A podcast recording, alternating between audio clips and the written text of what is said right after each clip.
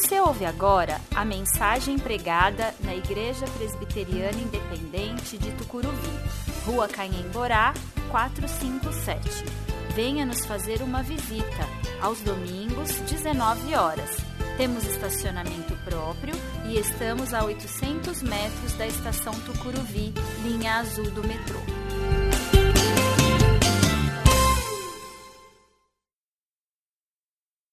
Graças paz, irmãos.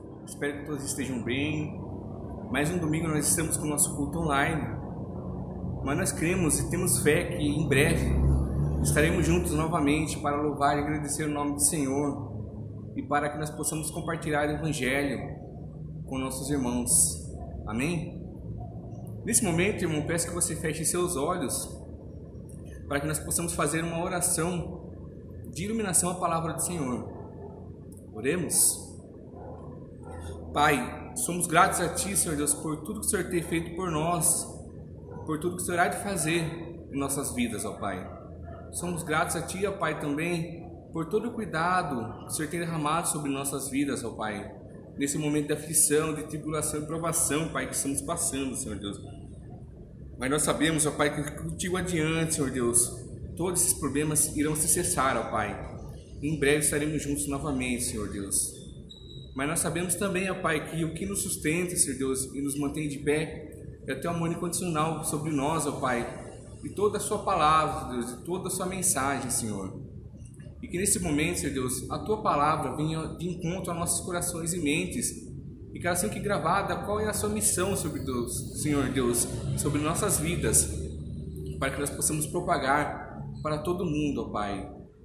É o que nós te pedimos, Senhor, não o nosso nome, mas sim o nome precioso de Jesus Cristo, nosso único e suficiente Salvador. Amém. Irmãos, é, dando continuidade à nossa série de mensagens do mês de abril, hoje nós vamos falar sobre o ser um discípulo da cruz.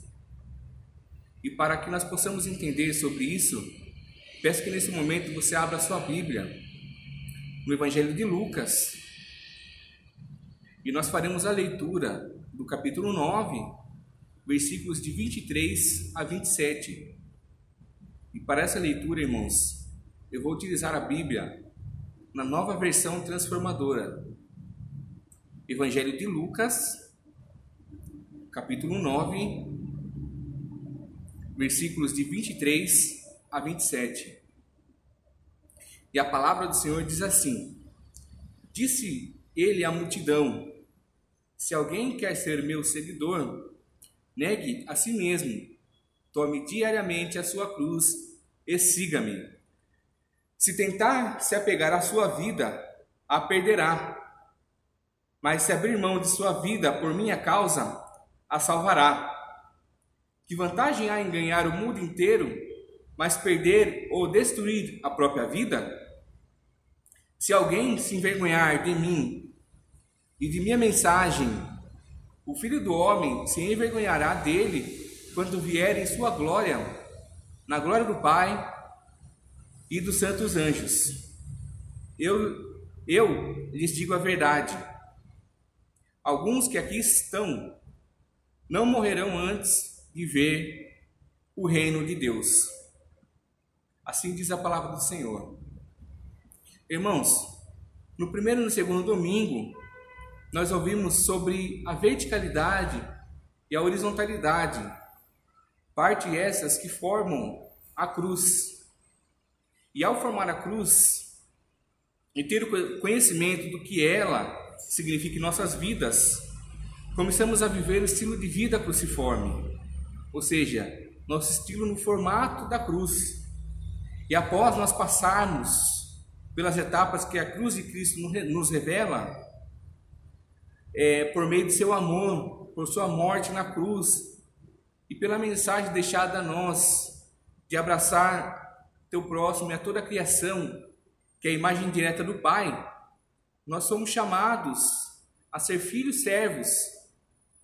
E a partir do momento que aprendemos nossas, nossa condição de servos, do momento que nossos joelhos se dobram e do momento que nossas línguas confessam que somente Jesus Cristo é o Senhor e Salvador de nossas vidas.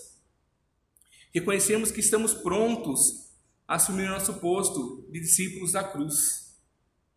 E hoje, irmãos, para que nós possamos entender essa verdade tão importante que nos leva à compreensão do que é, de fato, ser um discípulo da cruz de Cristo, falaremos sobre negar nossa vida para seguir a Jesus.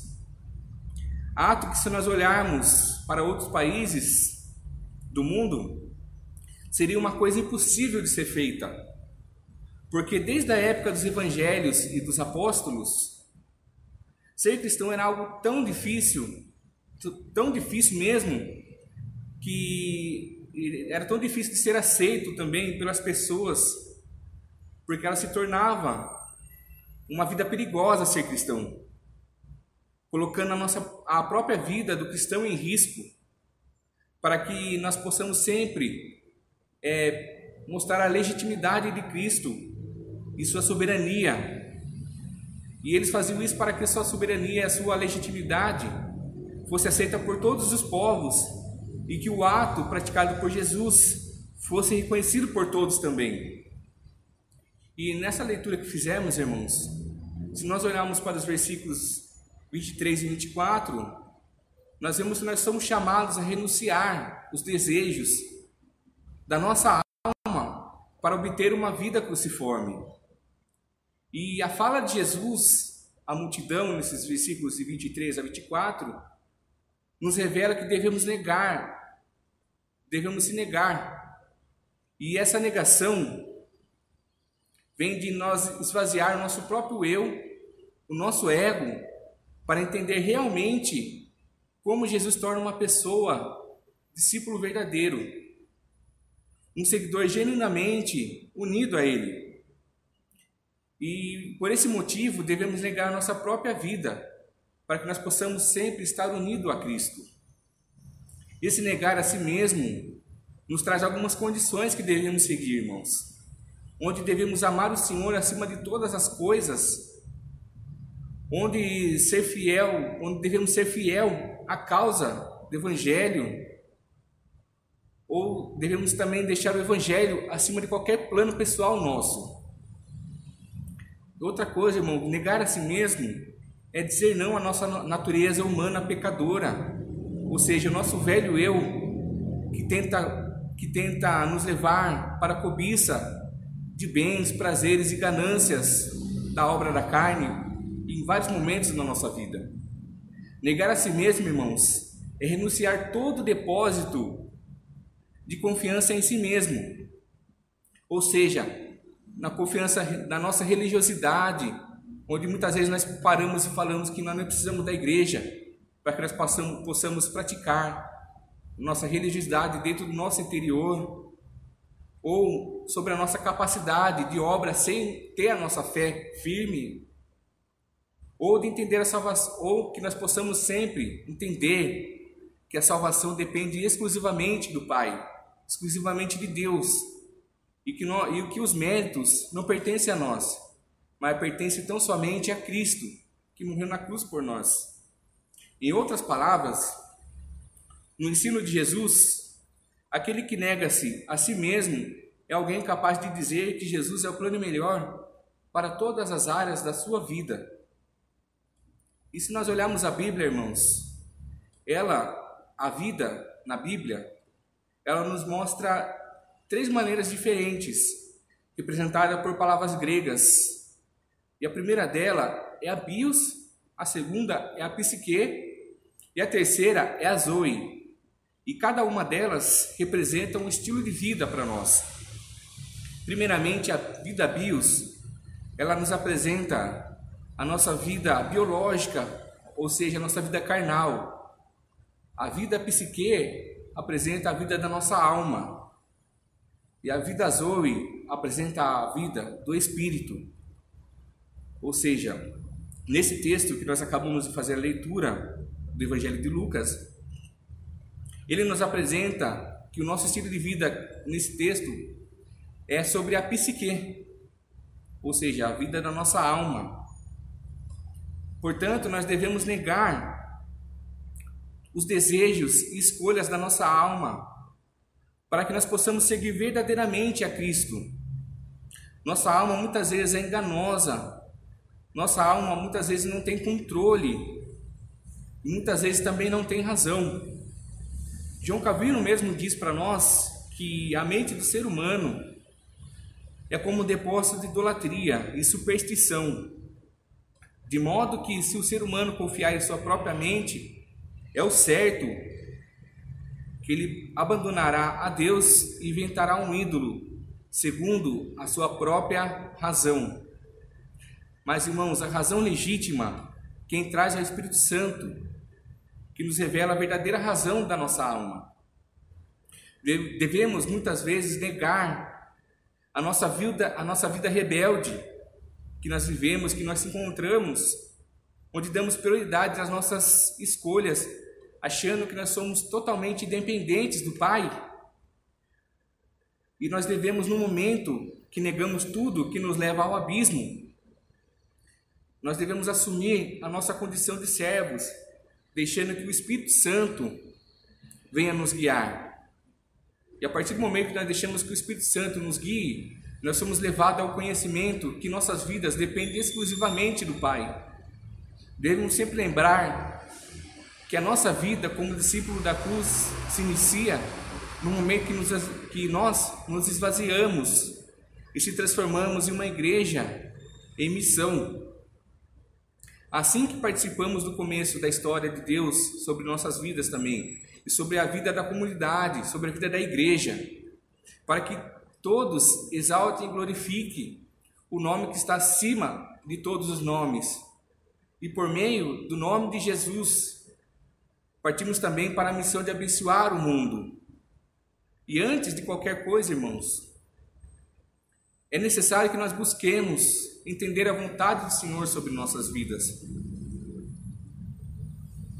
Irmãos, o autor Jimmy Davis, ele nos diz que fomos criados para desviar o olhar de nós mesmos e nos voltar em direção a Deus, a outras pessoas e a toda a criação. Uma pessoa com um coração como esse reconhece que viver é colocar a si mesmo a serviço do Pai, dos outros e de tudo o que Deus fez vivendo assim uma vida que assume a forma da cruz. E olhando para essa frase, irmãos, do autor Jim Davis, nós vemos que a cruz, nesse sentido, revela a vontade de Deus sobre a nossa vida, para que nós não possamos perdê-la. E a necessidade de abrir mão da nossa vida egoísta para viver exclusivamente para o Senhor.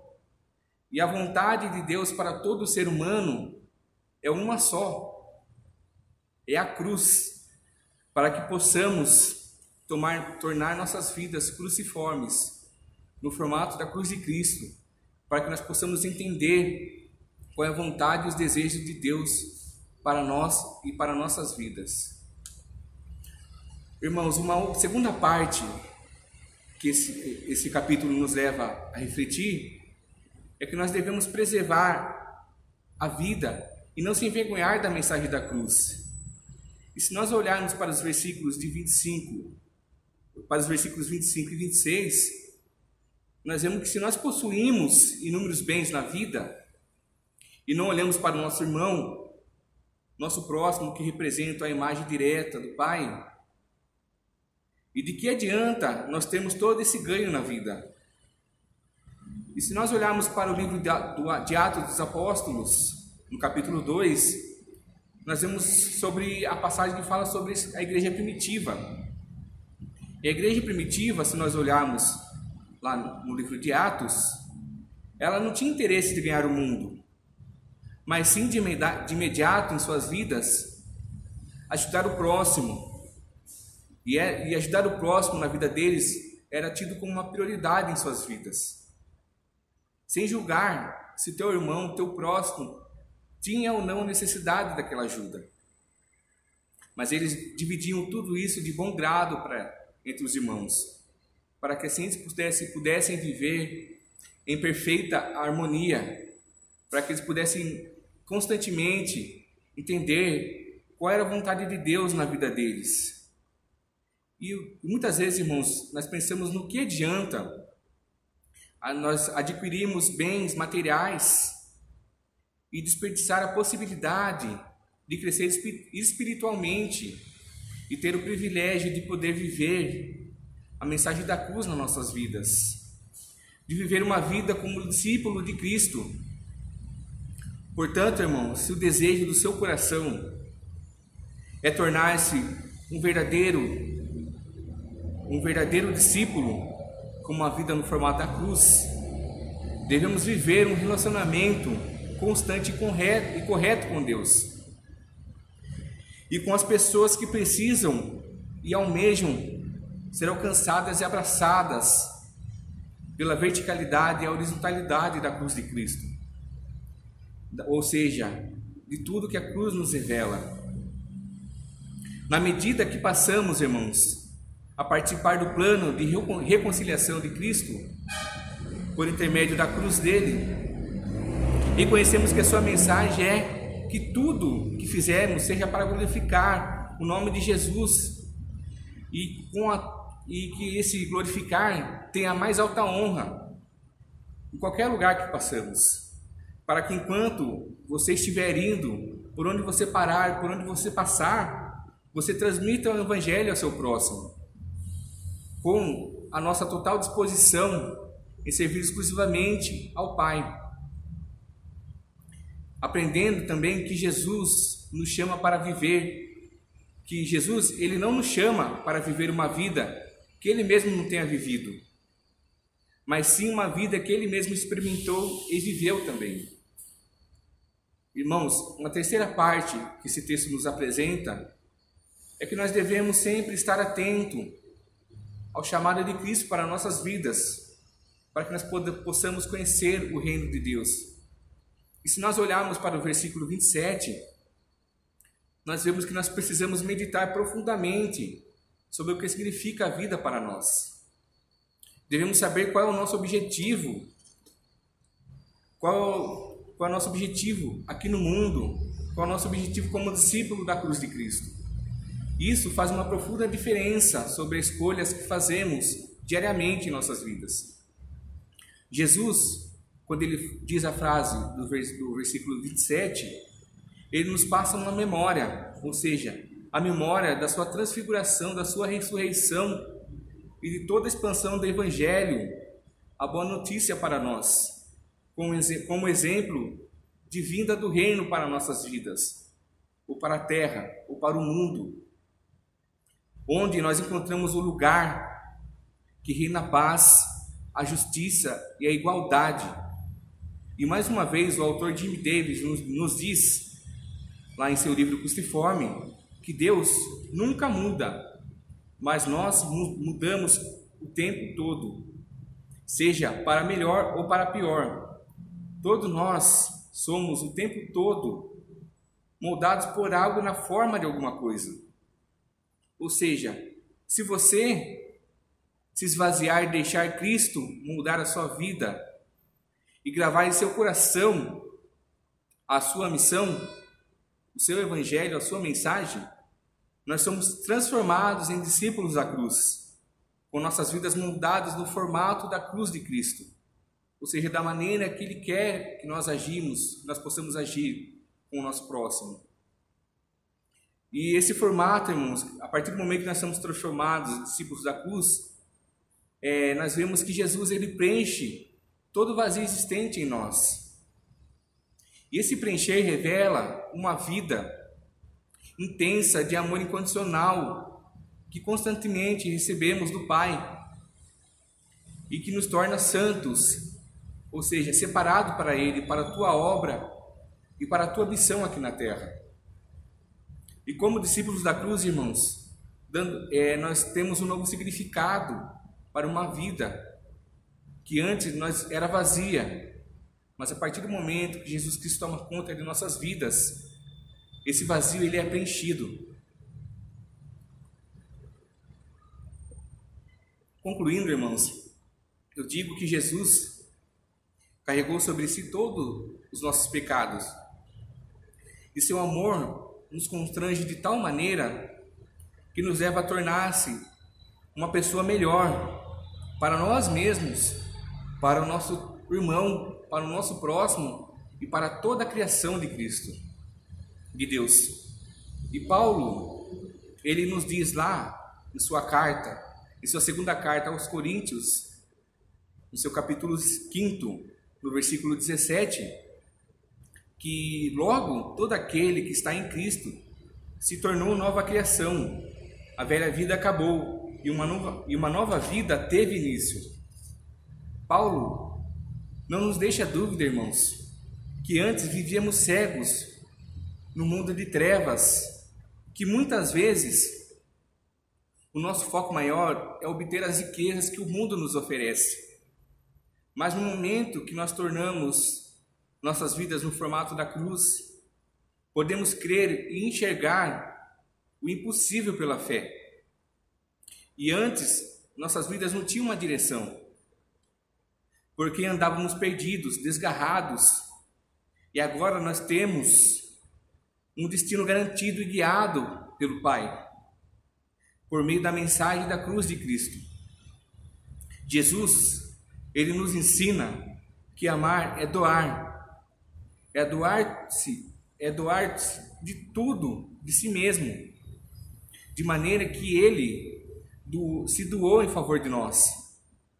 Porque quando somos atingidos pelo amor de Cristo, que nos leva a negar-se a si mesmo, tomar a cruz e segui-lo, a maior satisfação que poderemos ter, irmãos, é essa. Tomar a cruz é uma escolha nossa e também é uma condição nossa para que nós possamos para que nós possamos alcançar o grau de ser um discípulo digno e genuíno da cruz. Portanto, a cruz deve ser tomada e carregada diariamente por todo dia. E cada decisão, irmãos, que tomamos, por mais que aos teus olhos pareça pequena, Faça para que somente o nome de Cristo seja glorificado, para que ele possa receber a mais alta honra que ele merece por meio de nossas vidas. Negue a sua vida, irmão. Negue toda a riqueza que o mundo tem para te oferecer e aceite a cruz de Cristo. Torne-se um discípulo da cruz para que sua vida tenha um novo significado vivendo para o reino de Deus. Que através dessa mensagem, irmão, que o Senhor plante em seu coração um novo sentido para a sua vida. E que através da mensagem da sua cruz, ele possa te abençoar e te mostrar e te guiar para a sua missão, que é de viver para o reino de Deus. E que assim o Senhor nos abençoe e nos guarde para todo sempre. E não se esqueçam, por onde passar, transmita a boa notícia, que é a mensagem da cruz sobre nossas vidas, que ela reflete nossas vidas e também por meio do amor incondicional do Pai. E assim somos, somos transformados em discípulos da cruz com um novo significado em nossas vidas. Amém?